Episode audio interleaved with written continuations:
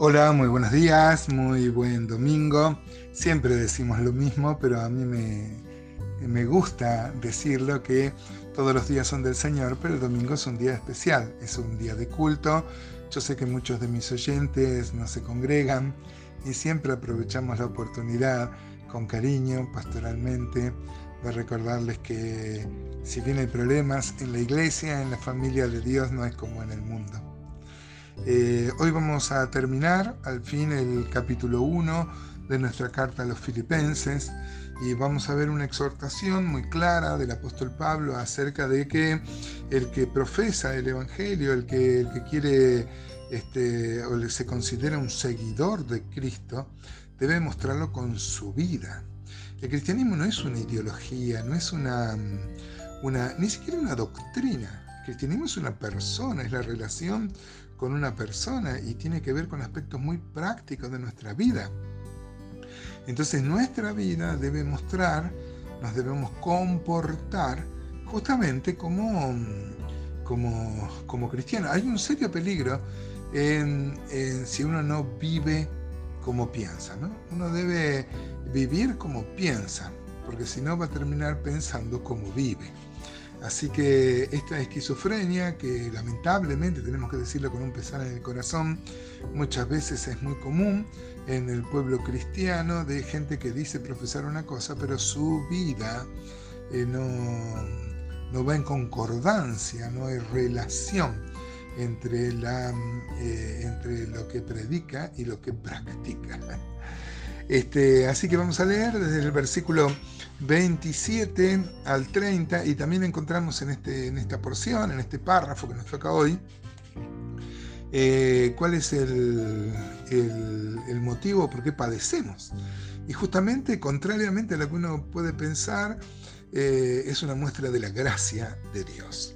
Dice entonces Filipenses 1.27, eh, solamente que os comportéis como es digno del Evangelio de Cristo, para que sea que vaya a veros o que esté ausente, oiga de vosotros que estáis firmes en un mismo espíritu, combatiendo unánimes por la fe del Evangelio, y en nada intimidados por los que se oponen, que para ellos ciertamente es un indicio de perdición, mas para vosotros de salvación, y esto de Dios porque a vosotros, noten esto hermanos, porque a vosotros os es concedido a causa de Cristo, no solo que creáis en Él, sino que también que padezcáis por Él, teniendo el mismo conflicto que habéis visto en mí y ahora oís que hay en mí.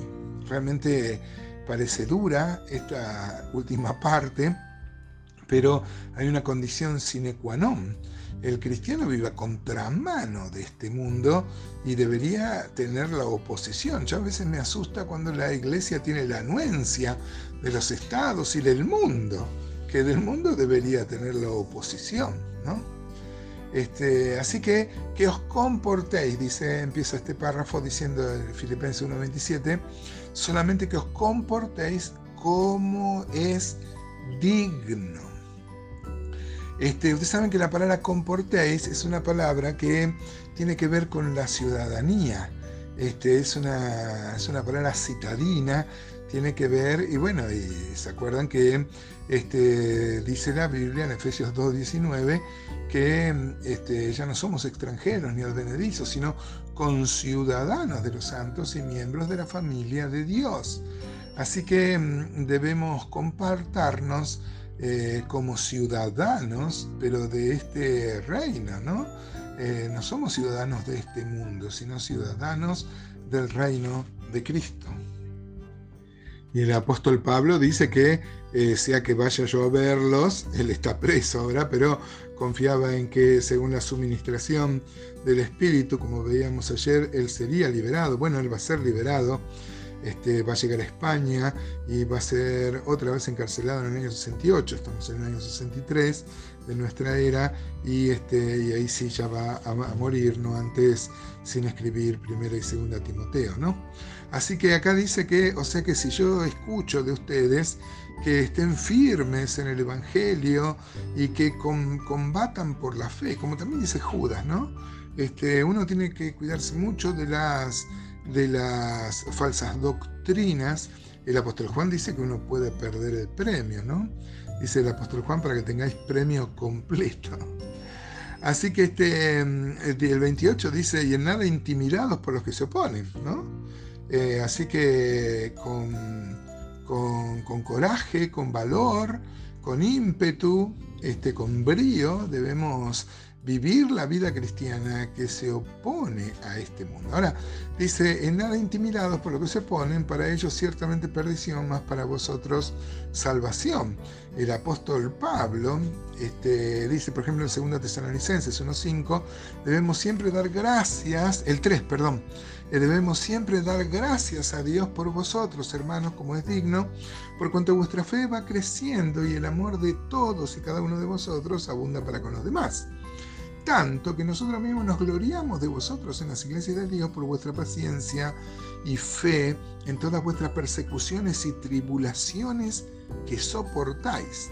Y dice el 5, esto es demostración del justo juicio de Dios, para que seáis tenidos por dignos del reino de Dios por el cual sí mismo padecéis. ¿eh? Parece que le da el marco a Filipenses 1.29 que dice que a nosotros nos es concedido, amados hermanos, no solo que creamos en Él, sino que también padezcamos por Él. No solo, hermanos, pertenecemos a Cristo, pertenecemos al cuerpo de Cristo, sino que tiene que haber una persecución. No puede ser, hermanos. Este, y esto tira por tierra eh, ciertas, ciertas doctrinas que hablan de que el creyente tiene que vivir en prosperidad, tiene que vivir en, abundancia de bienes. Y no es así, no lo fue así en el apóstol Pablo. Eh. ahora, eso sí, tenemos la total eh, convicción de que nos espera una una, vida eterna y en esta vida no es solo un consuelo para, para el futuro, tenemos la compañía del Señor. Y el apóstol Pablo se pone de ejemplo, dice, teniendo el mismo conflicto que habéis visto en mí y ahora oís en mí. El mismo apóstol Pablo cuando estuvo en, en Filipo fue encarcelado, este, así que se acuerdan que eh, en Hechos 16 podemos, podemos ver esto. Y así nace la iglesia, ¿no? Eh, por ejemplo, 1 Tesalonicenses 2.2 también dice, pues habiendo antes padecido y sido ultrajados en Filipos, como sabéis, tuvimos de nuevo en nuestro Dios para anunciar el Evangelio en medio de gran oposición. Así que, amados hermanos, este, hoy vemos que eh, no solo tenemos la gracia de creer en Él, sino también de padecer por Él que podamos afrontar los padecimientos y las pruebas y las persecuciones que tengamos. Hoy el cristianismo es libre, pero este, a veces enfrentamos persecuciones eh, de parte de, inclusive de gente querida, ¿no? Que podamos afrontarlo gallardamente, confiando en nuestro Dios.